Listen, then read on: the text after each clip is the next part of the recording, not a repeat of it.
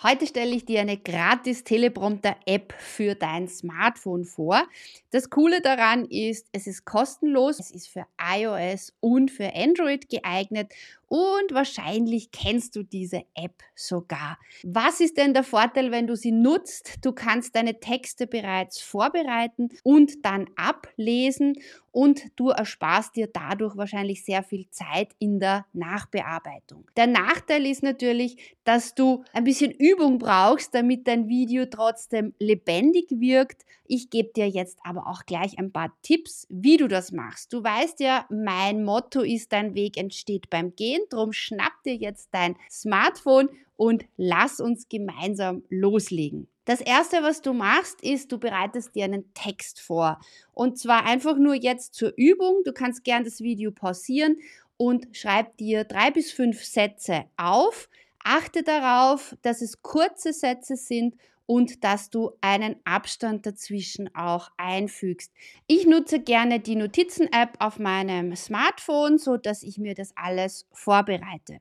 Der nächste Schritt ist dann, dass du dir diese App runterlädst. Und wie heißt diese coole App überhaupt? Es ist CapCut. Du kennst sie wahrscheinlich, vielleicht hast du sie auch schon bereits auf deinem Smartphone. Wenn nicht, dann hol dir die App jetzt im App Store, pausiere gern das Video und schaue danach weiter. Der nächste Schritt ist, dass du diese App öffnest, CapCut öffnest und oben rechts nach diesem Symbol Prompter suchst und dann wirst du weitergeleitet und da nehme ich dich jetzt mit hinter die Kulissen bei meinem Smartphone.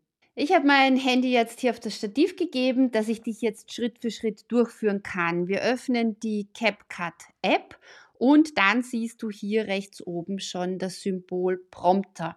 Und wenn du hier draufklickst, dann erscheint schon der Teleprompter. Wenn du das das erste Mal machst, ist da ein Beispieltext drinnen. Und ich zeige dir jetzt gleich auch, wie du deinen Text hier hineinbekommst.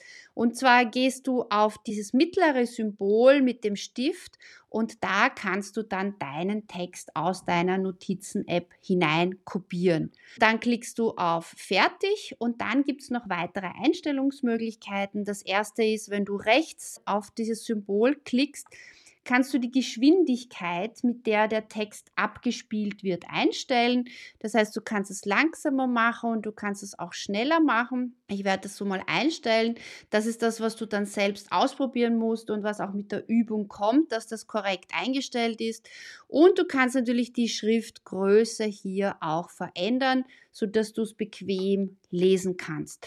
Was kannst du noch einstellen? Auf der linken Seite bei diesen vier Pfeilen kannst du die Position dieses Textfeldes verändern. Wann brauchst du das? Wenn du zum Beispiel für Kurzvideos brauchst du die Position oben bei der Kamera. Wenn du dein Handy im Querformat äh, verwendest für YouTube-Videos, dann brauchst du diese Position wieder ein Stückchen anders. Das kannst du direkt an deine Bedürfnisse anpassen. Was ist noch wichtig, wenn du jetzt wieder hier auf dein Kamerabild klickst? dann siehst du hier in diesem unteren Bereich, dass vorausgewählt ist Multiclips. Das bedeutet, dass du zum Beispiel 15 Sekunden, 60 Sekunden oder drei Minuten hier ein Clip aufnimmst. Ich empfehle das nicht, weil wenn du dann wirklich mal länger sprichst, dann hast du es einfach nur abgeschnitten.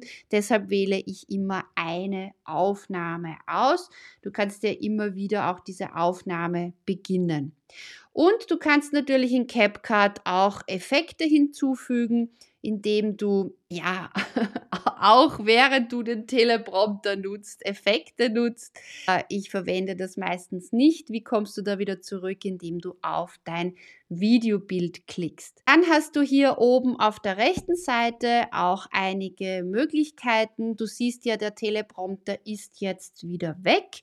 Wie bekommst du ihn zurück?